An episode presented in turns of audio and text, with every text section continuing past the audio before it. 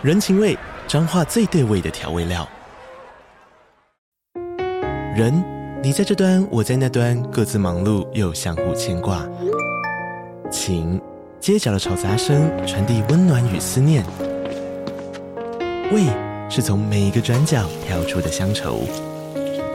这里是彰化县政府 Pocket 节目《彰化早咖》，我是主持人内克。从彰化大小事各具特色到旅游攻略，透过轻松有趣的访谈，带着大家走进最在地的早咖。准备好了吗？彰化的故事，我们说给你听。以上为彰化县政府广告。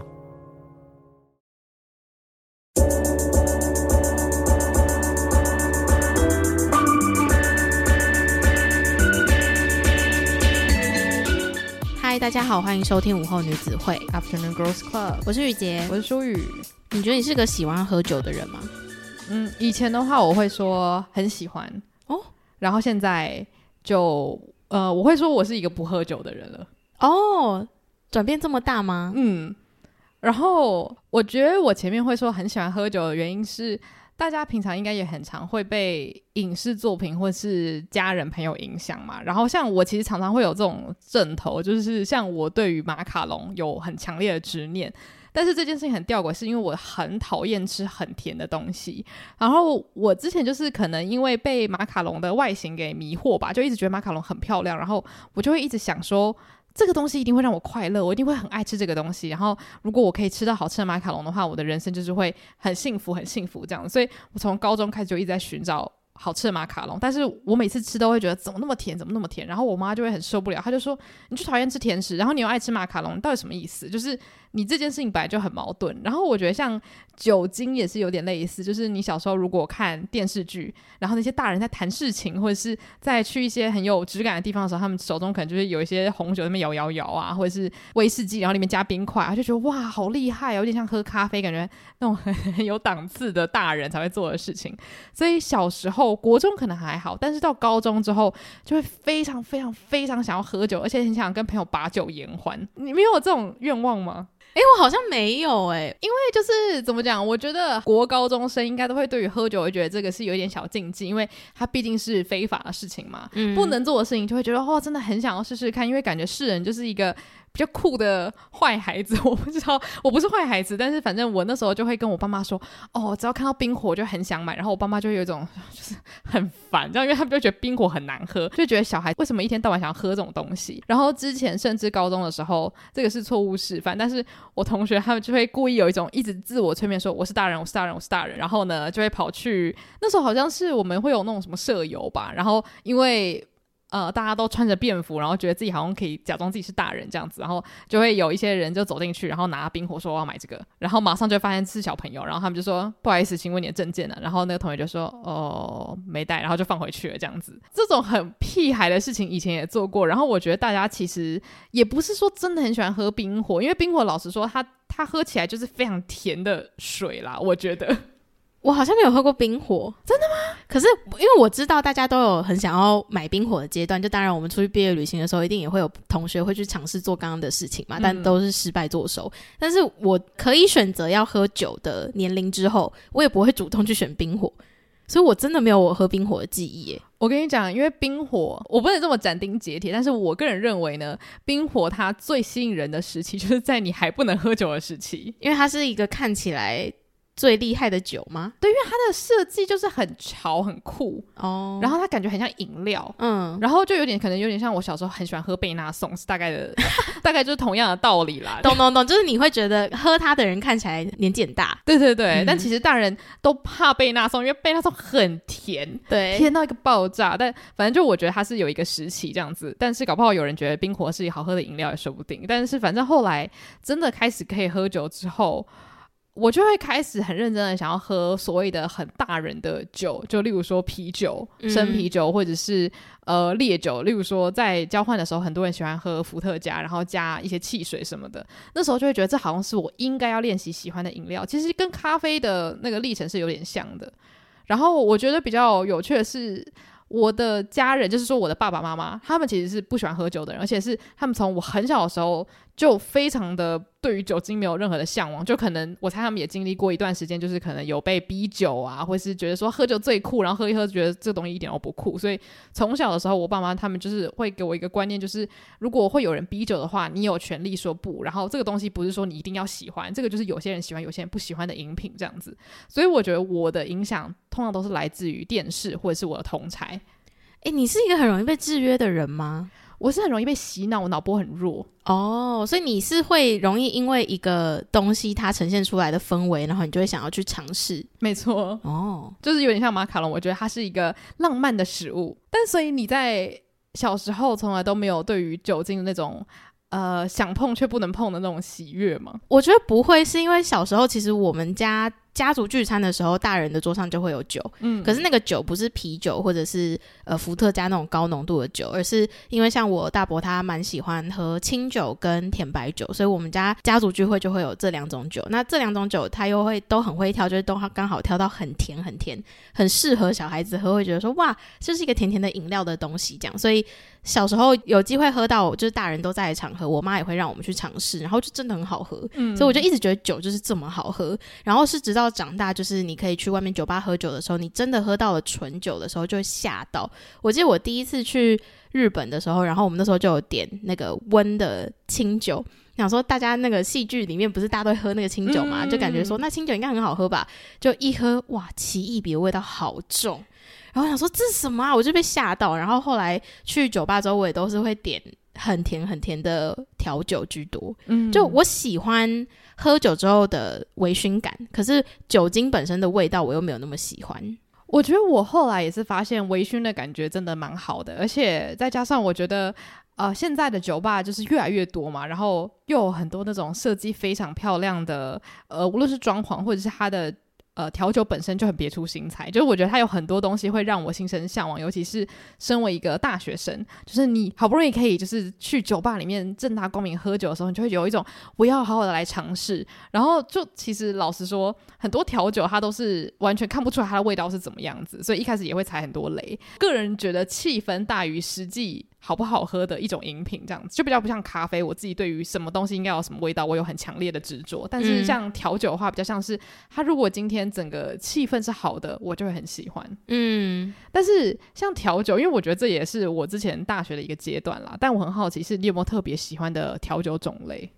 哦，我是因为你，然后才认识那个。Mojito 吗？Mojito，对，你有一次我们去酒吧的时候呢，你就直接说你要喝 Mojito，就你连那个酒单都没有看，然后想说是什么那么好喝，而且就是我知道你又。对于喜欢的东西会很特定嘛，嗯，所以我想说那就跟你点点看，结果真的好好喝哦。我觉得 Mojito 后来发现应该是很多人的，嗯，算是喜欢清爽类别的首选嘛，因为它就是基底是清爽的酒，然后加上它的糖浆又蛮多的，所以它喝喝起来是甜的，嗯，然后它会加薄荷，可是其实我本人没有那么爱薄荷，我是连薄荷巧克力冰淇淋都不吃的人，但是 Mojito 的薄荷又是很清爽的。味道会围绕在你的口腔里面，我会觉得蛮舒服的。嗯，我跟你讲，就是我喜欢上的每一个调酒背后都有一个故事，不是说我是一个很有故事的人，是因为我就是一个脑波很弱的人。今天只要我喜欢的某个东西跟另外一个东西有一个挂钩的话，我就会爱屋及乌这样。所以 Mojito 的故事是什么？Mojito 的故事呢，就是之前我在看一个影片，就是那个呃。是周杰伦的 Mojito 吗？不是不是不是，就是徐嘉凯导演，他在我们大学的时候有拍过一系列 Mr. Bartender。啊、哦，我知道。然后反正我记得大学初期他拍的第一季是，他每一集都会介绍一款不同的调酒。他那时候就有特别讲说，Mojito 是海明威很爱的一款酒。然后他每一集都会结合故事主角的背景，然后去讲说啊这个酒吧的调酒师他会为了这个人量身打造一个调酒嘛。然后他就推荐这个 Mojito 给这个角色。然后我那时候看完之后，我就觉得哇，就是因为你也知道它的那个成分是什么，我就觉得嗯，没有水果很赞。然后我就想说，好，那以后我要点点看。结果喝。了之后真的觉得它很顺，又有那个薄荷的清凉，然后那个酒精又不会有点烧你喉咙的感觉，就是很适合跟朋友聊天喝，然后你也不会瞬间就是变得很醉还是什么的，就是你可能离开那个酒吧，你整个人还是清醒的状态。我自从就是你介绍 Mojito 给我之后，我去酒吧我通常第一杯都会点 Mojito，因为我就觉得 Mojito 酒精浓度不会这么高。嗯，有一次我们家在芝加哥玩的时候，我们就是芝加哥一个最高的大楼，然后大家都说可以上去那个酒吧喝酒就可以看夜景这样，然后我就点 Mojito。结果我不知道是就是因为那杯酒的定价就比较高还是干嘛，酒精浓度超浓诶、欸，我喝完就是马上快醉到一个不行。所以你是第一口喝下去你就觉得这个浓度不一样吗？对，但它同时又很甜，就它还是很顺的哦，所以它不会让你惊觉到说它是很浓的酒。哎，怎么办？我突然觉得有点小危险。但是我觉得，如果就味道来讲，如果你讨厌那种很浓烈的酒精味的话，Mojito 的确是一个蛮值得，就是第一杯来喝喝看的那种选项。然后我自己还有另外一个我很喜欢的，但这个也是一个很荒谬的故事。这个。就是跟我很喜欢的一个乐团有关，就是那个老鹰合唱团，然后它就是一个经典乐团嘛。然后呢，他们有一首歌叫做《Tequila Sunrise》啊，我知道。然后我就觉得那首歌很好听，然后就这首歌就一直在我脑袋里嘛。结果有一天呢，我们在交换的时候，我完全忘记那天到底是发生什么事情。然后我们那时候交换的那个学校那边有一间酒吧，然后学生几乎都会去那边办活动，或者是就是射飞镖或打撞球之类的。然后那天我不知道是跟有人约在那边还是怎么样，我就一个人出现在那个酒吧。然后我那天本来应该是想要点 Mojito，结果他跟我说他薄荷用完了，嗯，然后他就说，那你要点什么这样子？然后我想说我没有备胎诶，怎么办？然后我就突然想到就是这首歌，然后我看到那个。酒单上面有 Tequila Sunrise，我就说好，那我要一个 Tequila Sunrise 这样。然后我其实也很紧张，因为我是不敢吃水果的人，像是血腥玛丽那种东西，我就完全不能喝。我闻光是闻到那个味道，我就吓个半死，因为是有水果的嘛。结果其实日出龙舌兰它里面是有芒果汁的，因为它就是有日出的那个就是颜色嘛，所以它里面一定是有黄色的东西嘛。但是因为它有加了很大量的酒，然后下去混，所以它就没有那个水果恐怖的味道。就我因为我个人很怕水果，所以那个酒后来也变成我超爱的一款调酒，我觉得非常好喝。嗯，对，所以就因为这样子，我非常感谢老鹰合唱团让我认识了这一款虽然是水果基底，但是却不会让我害怕的调酒。这样。你喜欢的酒真的都有一个还蛮棒的故事诶，对，就我觉得很意外，是因为有的时候你看酒单，它里面可能会跟你解释说这个酒是什么什么做成的，可是很长你会看到那个配方，然后你就会想象不出来这东西到底喝起来是什么样子。那有些店它蛮聪明，他会直接跟你说喝起来有什么感觉，或是有什么样的余味这样。但如果我真的不知道该怎么选的话，我常常都会去选名字让我有熟悉感的。嗯，对，所以像就是我觉得歌名以歌名来选的话，的确是一个蛮有趣。然后如果你真的喜欢的话，它就会变成一个你情感上面很有连结的一款饮品，这样子。嗯嗯嗯，对。我自己除了 Mojito 之外，比较常点，然后也说得上就是还算喜欢的是 Vodka Soda 这类型的，因为我就记得我们那时候在美国的时候，其实我们会喝认真去想说要喝调酒或是多喝酒，但都是因为在国外交换的时候，大家假日比较常一起出去玩。我室友就跟我说，你如果要出去外面点酒的话，一定要点 Vodka Soda。我就说为什么？他说因为那个热量最低，通常他们 Soda 会加比较多，就是酒精浓度也不会很高，所以你也不会那么快醉。所以我后来如果是去那种比较偏向有舞池可以跳舞的地方的话，我通常都会点 fuck Soda。然后就是因为那一阵子，就是你很常在那边喝酒，所以就会好奇自己的酒量到底怎么样嘛。嗯，所以我有一天晚上呢，就是我们大家先在一个人的房间里面，大家一起喝酒聊天。然后聊完之后回到房间，我就看到我们桌上放了一瓶，大概剩下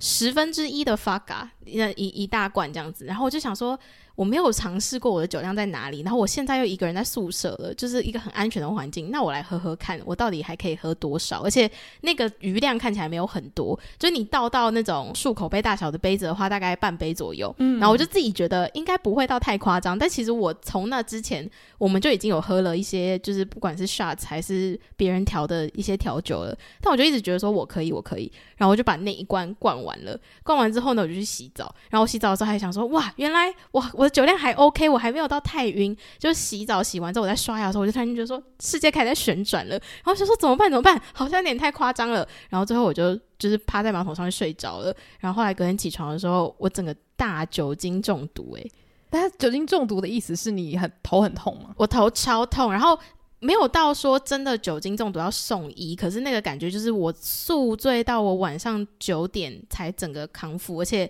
我那一整天都会就躺在床上，然后你闭眼睛，但你完全睡不着，然后头痛到不行。起床如果去吃什么东西，或是你喝水都会吐。好可怕哦！然后我就吓到想说：天哪，我到底在干嘛？为什么要这样自己测试自己？但还好，就是我都待在宿舍，所以没事。只是就是后来我就知道说，哦，那我的酒量大概是多少？然后从那一刻之后，我就开始变得很怕 Vodka。嗯，所以我就觉得说，很多人就是他有特别不喜欢的酒类，通常都是因为他就是喝那个酒喝到大宿醉，所以他就开始讨厌那个酒味。嗯，可是我现在就是还是可以继续接受 Vodka 了啦，就是开始这几年之后有比较没那么恐惧了。记忆慢慢散去了吗？嗯，对对对。之前我朋友甚至有跟我讲说，他大学在家里的时候呢，就准备了很多的酒，然后他那天是有点像是科学想要证实自己的酒量有多好，嗯，所以他就这样喝喝喝，然后记录说他。大概有什么样的感觉？因为他爸妈好像就很认真跟他说：“你一定要找一天在家里做这件事情，你不要某一天跟朋友出去，然后人来疯，然后大喝特喝，然后之后你很后悔。”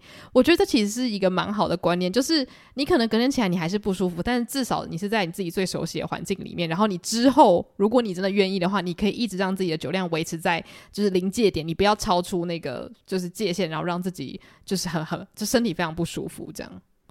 对，所以推荐大家啦。如果 如果你还不知道你酒量有多好的话，我觉得也可以在家里试试看。没错，就像我一样，反正就是在一个安全的环境下就没有问题。对，但我觉得就是我自己的大重点就是不要喝太快，因为像我自己就是还蛮喜欢喝生啤酒或者是玛格丽酒，因为像玛格丽酒它就是米酒嘛，所以它就是喝起来很顺，然后就是搭配一些韩式料理的话，真的就是很很赞这样子。然后几年前就是我跟我朋友一起去吃一间韩式料理，然后在台北，然后呢我们就点了一大罐的玛格丽酒，就我想说我的朋友感觉也虽然他们不是说超爱喝酒，可是不排斥，然后他大家都很兴奋，结果大家可能觉得口味没有很适合，或者觉得已经有点微醺了。他们就说：“哦，就是可能还剩下三分之二罐，就觉得说有点不想再喝了这样子。”然后我就觉得好可惜哦，不行不行。所以后来我们就整个晚上就聊天什么的，我就喝喝喝喝，然后就把整罐喝完。然后后来就觉得也还好。结果那天我搭捷运的时候，我搭到一半，然后我就是很难得的，我就蹲在地上，因为我真的就是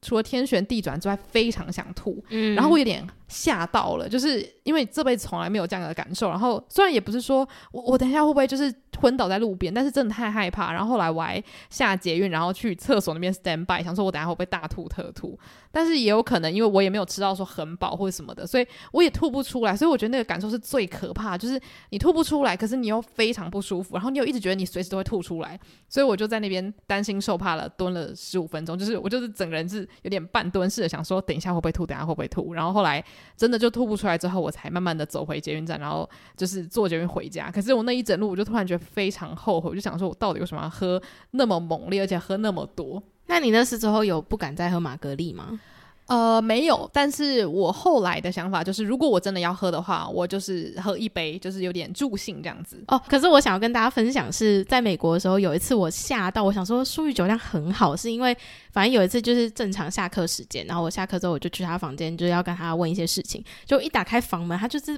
非常幸福的表情，然后拿着一整罐烧酒，大概已经喝了一半，然后在看韩剧，然后他是用。啜饮的方式就是，哦、你看，你看东西，然后看到口渴，你就喝一下水的那种啜饮的方式，这样喝烧酒，喝烧酒。然后我就默默看他把那一罐烧酒喝完了，然后我就说：“你刚刚是自己一个人喝了一罐烧酒嘛？”然后你就说：“哦，对啊，因为我就是看韩剧看到一半，我就觉得很想喝烧酒，然后冰箱刚好有时候就拿来喝了。但你整个人超清醒的，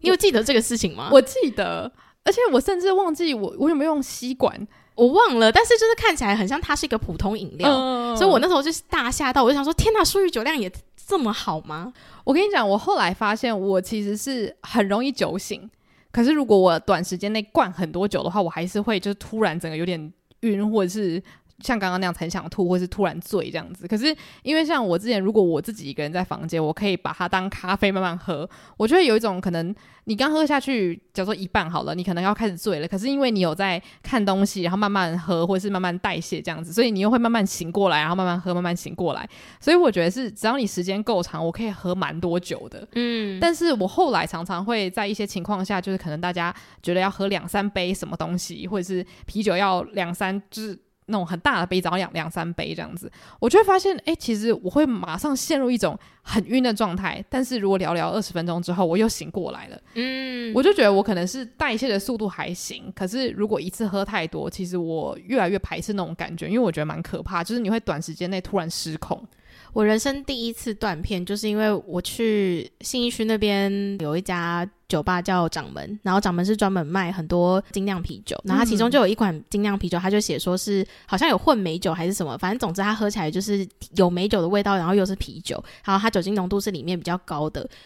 有一次我就去喝，然后因为我在喝的时候呢，我那时候自己带了一包那个泰国超级辣的鱿鱼片，我不知道你有没有吃过，反正那个就超爆辣。然后我一喝想说天哪，好辣好辣，我就开始猛灌我那个啤酒，然后灌完之后还是很辣。然后我朋友的又没有喝多少，我就说那你再借我灌一下，我就。大概短时间内可能五分五到十分钟内就灌了两大杯，直接断片。但是你的断片是呃断多久？没有很长，可是就是。我就开始很晕，很晕，很晕，然后开始很想吐，很想吃东西，然后他们就带我去吃东西，因为我就一直吵说，我想要吃串烧，我们就去吃串烧，吃完串烧，我吃没多久，我就跑去吐，然后又再回来，然后再继续吃，然后吃完之后，我又说我想喝牛奶，然后我们又去买奶茶，然后喝奶茶之后，我又在路边吐了，然后后来的事情我都不记得了，我就就是下一个记忆就是我在我躺在床上要睡觉了，可是我回家还有自己洗澡，所以我觉得蛮厉害的。天呐，在你没有意识的情况下，你的脑袋真的是一个很负责任的脑袋诶。对我们，我有 autopilot 做了很多事情。对呀、那你起来之后发现你不记得，你有害怕吗？没有，因为我最后平安的到家。哦，而且就是跟我一起出去的人是我足够有信任感的人。那他们有发现你断片了吗？没有，是我隔天跟他们说，就是我好像不记得什么什么事情。我一直都觉得断片这件事情很，就是让我。不能说着迷，但是我一直很想知道它背后的原因到底是什么。因为很多断片的人，他们都是中间有进行一些可能有社交、有讲话，嗯，嗯，或是甚至像你这样，就是回到家有洗澡什么，就是他不是那种一回到家就什么都不管，然后就躺在地上这样。所以我就一直觉得很神奇，就是这件事情到底背后的原理是什么啊？我也不懂。可是我呃，在还没有喝酒到断片过之前，我曾经有一次是累到断片，我也觉得蛮有趣。反正就是我跟我朋友，然后我们在国外玩，然后有一天晚上，我朋友在洗澡的时候，我就是在抬脚。出来的时候，他就跟我说：“我刚刚有跟他对话，可是我完全不记得我刚刚有跟他对话。”这样，哇！所以我觉得，当你人累到某一个程度的时候，就是类似大脑宕机吧。嗯，但是你还是会去做一些你应该会有的一些反应。哦，我只能说人人人体很奥妙，这样子。嗯。但反正，因为像我前面不是有讲，我现在算是一个不爱喝酒的人嘛。我觉得其实有点像之前在讲买东西，就是你有一些东西，你买到一个程度之后，你会突然觉得这个东西有点失去它的。吸引力就是你没有讨厌它，但是它也对你来说变成一个有点中性，就是可有可无的东西。这样，就是因为像我们在交换的时候，我觉得我们的那个环境，可能因为很多人他年纪偏小，就是因为我们的朋友有一些他可能是大一大二，所以大家是充满了要社交的那个抑郁，然后就会疯狂的办各种趴这样。然后那时候真的是把酒当水喝，我觉得不夸张，就是我们的休闲活动就是去楼下 Seven Eleven，然后去那个大酒柜，然后一手一手的啤酒买来喝。因为还有一个原因，是因为我们在那个地方它产酒。哦，对，呃，它产酒有点奇怪，他们是酿酒大城市啊，就是在那边有很多啤酒厂，然后确实啤酒也都蛮好喝，就它选项非常多，对，嗯，然后大家的习惯就是，如果你作业写不出来就喝酒，嗯，如果你吃饭不知道配什么就喝酒，你聊天聊到觉得说，哎，好像有点干就去买酒，反正你想要做什么事情，然后你觉得你现在没办法专心，大家就会喝酒。而且我觉得这件事情很可怕，是因为我完全没有意识到我有这样的转变。主要还有一点是因为酒很便宜哦，对，因为他那边大概就是五块钱美金，然后可以买一手，嗯，就真的很便宜，然后又很好喝。对，然后我真的很记得，就是常常会你一下课回来，你冰箱打开，你就开始喝啤酒。我想说，我以前在那边看电影，然后想说，怎么会有人一下班回家就疯狂喝啤酒？这样真的不会酒精中毒吗？因为那个人就是我啊，就是。我那时候完全没有想过，说我我这样子喝到最后会变成什么样子。但是因为我觉得啤酒它不太会让我有醉的感觉，顶多就是觉得身体热热的，或者是你会变得有点更开心这样子。嗯、然后大家在聊天的时候就会无意识的一直喝嘛。然后像甚至我们真的会有一些活动，是大家可能会中间放一杯美酒，然后大家围一圈，然后每个人喝一点，然后分享一点自己的故事。你把这个很正常的社交活动讲的好像什么神秘仪式，就是大家在房间聊天，然后配酒啦。对对对，然后只因为是喝比较呃，可能稍微贵一点，或者是酒精浓度比较高的酒，所以大家就是每每个人就是每次只喝一点这样子。嗯，然后我就会觉得这些活动我现在完全不会做，可是以前就会觉得好喜欢，因为。呃，有些人你可能没有平常都没有那么熟，可能点头之交。可是有酒精的催化，大家就会比较愿意分享一些心里的故事，或者是因为酒精会让人的那个防备心下降嘛，所以聊天聊起来就会更开心。我觉得对于当时的我们来说是必要的吗？我觉得可能是必要的啦。可是我觉得到现在我都还蛮喜欢的，就如果是社交场合，然后可以喝酒聊天的话，我都蛮喜欢的。因为像我现在，我觉得也有可能是因为我那时候有点喝到怕了，就觉得真的喝太多，然后。我现在如果有去酒吧的话，还是会喝。就例如说，像之前去英国，我朋友就跟我推荐说，诶、欸，黑啤酒我应该会很喜欢，嗯、所以就点来喝。然后的确我也很喜欢，就觉得说这是我没试过的东西，我会想试。但如果是今天去居酒屋的话，我就会说我要喝可尔必思。然后就其他人他们要喝什么都没关系，但是我就会觉得这个东西我现在已经没有想要再尝试多喝的意欲了，这样子。那甚至我觉得之前会让我有点小困扰是，就是在喝那个黑啤酒的当下，我们就认识一群其他的英国人这样子，然后我们就要一起去看一个算是 open mic 或者是一个。现场表演这样，然后结果每个人都有点啤酒，那甚至是他们看表演看到一半，他们发现酒没有了，他们还会再赶快冲去买，这样就是酒是必需品。然后我就说好，那我就喝一杯。但是那一杯黑啤酒我喝完之后，我就说我觉得有一点晕了，我觉得不用。然后他们就说你喝一杯就晕了，就是他们会有一种。怎么会有你这样子的人呢、就是你酒量也太差了吧？因为我已经很长期没有在训练我的酒量，也几乎都没有在喝酒。我觉得那个耐受力绝对会下降，就是我很快身体发现有酒精进来的时候会变得比较晕这样子。然后我就发现大家有一种，你平常是不是就是 cam 混人那种感觉，你知道吗？就觉得说你怎么平常都没有在运动那种感觉。然后我就觉得我我做错了什么了吗？不喝酒不对吗？就是我觉得现代生活中还是会有几个时刻让我突然觉得。我这样做是不是真的有一点怪怪的？但是我后来权衡之下，我还是觉得酒精对我来说不是一个必需品的话，我还是不要在我没有很想喝的情况下，就是硬喝。在真的觉得。我很想助兴的情况下喝，我觉得还是会比较好一点。嗯，我觉得我现在应该还算是喜欢喝酒，可是就是真的要很特定，是我是自愿，我真的很想要喝酒。然后这种情况通常是发生在那一周真的很忙的情况下，嗯，我就会很想在礼拜五晚上，然后跟朋友去热炒店或者是居酒屋大喝啤酒。嗯，我觉得真的是。你会突然很渴望那种微醺，然后可以放松的感觉。嗯，现在我把酒精看作是比较珍贵的东西。那个珍贵是我只想在我喜欢的人面前喝酒。就例如说，今天如果我是跟一群我真的完全不熟，我也不知道跟他们讲什么的人社交的话，我就会觉得。那我我我可能就是喝水这样子，但如果今天我是跟你或者是其他一群我都很认识的人，今天我们就知道来这边很开心的分享事情的话，那我觉得喝酒对我来说会是加分。嗯，我觉得我以前会把喝酒当做那种。Default 就是今天如果有朋友来就是喝酒这样子，就有点像是 朋友来就是吃披萨吃炸鸡，就是我常常会有这种预设嘛，觉得这样是最开心的选择。但我现在反而觉得酒精这种东西，它其实会把原本的你加强，我觉得是这样子。就之前不是很多人都会这样说嘛，它其实会把你最不经修饰的自己呈现出来。那我觉得这样子的我，我只想给我真的很喜欢的人看。嗯。对，因为其实很多人他们其实都知道，但他们可能会在他们不熟悉的人面前喝下酒嘛。然后就像是之前可能有同学我还不是很熟，然后他们一喝完酒，整个很像变身，然后就突然假如说不讲话的人或是很酷的人，然后突然变成疯狂大哭，或是开始跟你掏心掏肺，你会吓到。虽然可能吓到之后，他会变成你们友谊之间一个很很很有趣的故事，可以一直传唱下去。但是我觉得对于就是一般的生活来说，我觉得把它看作是珍贵的事情，对我来说比较有安全感。嗯。嗯，所以你反而是不喜欢自己可能因为喝酒之后会失控，对不对？对，因为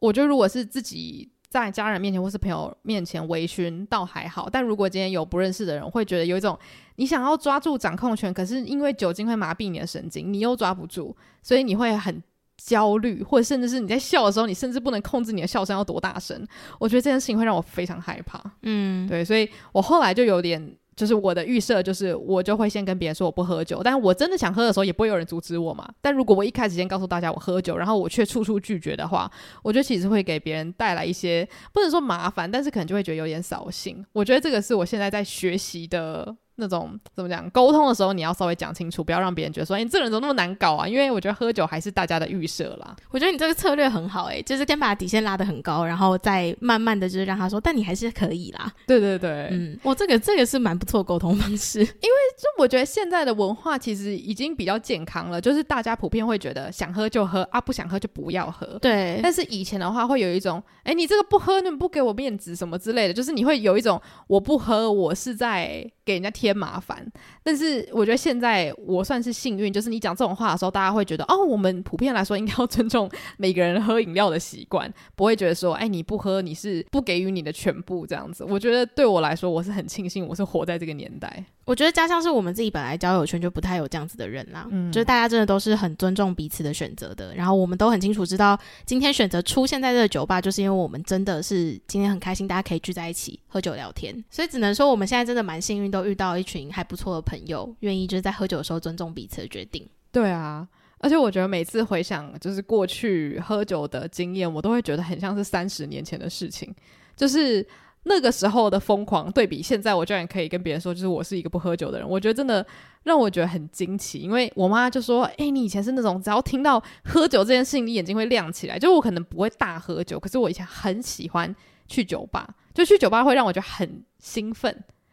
以前是多以前啊、呃，大概是大二大三哦。对，因为我想说，我认识你的时候，你好像就没有这样了。对，因为你知道，有时候去酒吧就会有一点像是你扮家家酒的时候，你觉得你拿那个听诊器，你就是一个很厉害的医生。你知道，就是你要当一个大人，你要有那个道具，那个道具就是酒杯这样子。嗯，我觉得就跟你刚刚有问我说，就是我小时候到底对酒有没有向往这件事情，就是因为我从小就是生活在。酒对我来说不是禁忌的地方，所以我当然就不会觉得我有那个吸引力，是我必须要有酒才能让我觉得我是大人，我是不一样的。嗯嗯嗯嗯，我觉得这个真的跟家庭的习惯很有关系，因为我觉得就是像我爸妈不喜欢酒嘛，所以他们就会觉得说，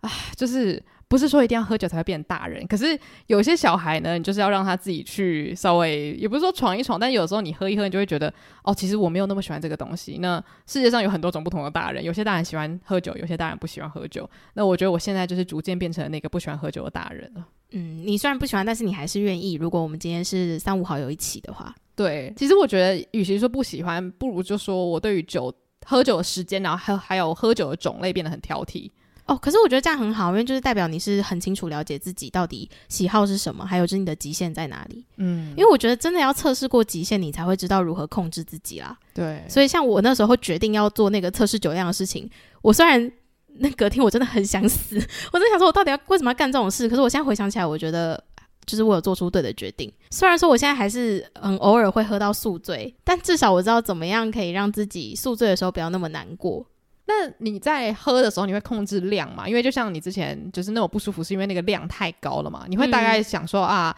这个量明天可能会宿醉，可是不会到让我痛不欲生，所以现在这样还可以这样子。呃，会，就你可以从你醉的程度跟你喝了多少种酒，嗯、大概知道说，那你明天会不会不舒服？那如果你已经感受到说今天因为真的喝了很多种酒的话，你就记得是可能在喝的过程中，你就要不断的喝水，然后去上厕所。哦、再不然就是你要确保你喝之前要吃很多东西，喝到就是你醉的时候你有东西可以吐，吐完就没事。嗯、然后再不然就是如果你真的这些东西都没有办法帮助你，然后你又很不舒服的话，就记得上床前一定要喝至少三大杯水，哦、隔天会好一点。就是至少你要让你自己清醒的时候是可以代谢得掉那个酒精的哦。我其实觉得很好笑，是我忘记我为什么会想要聊酒精，但是我记得可能应该是我突然发现我自己对酒已经没有那种粉红色滤镜的时候，我就觉得我可以用一个比较中性的态度去看待酒精。因为以前的话，我应该会想说，讲到酒精，我就是要大分享我喜欢的酒吧什么什么的。但现在比较像是，我觉得酒是一个。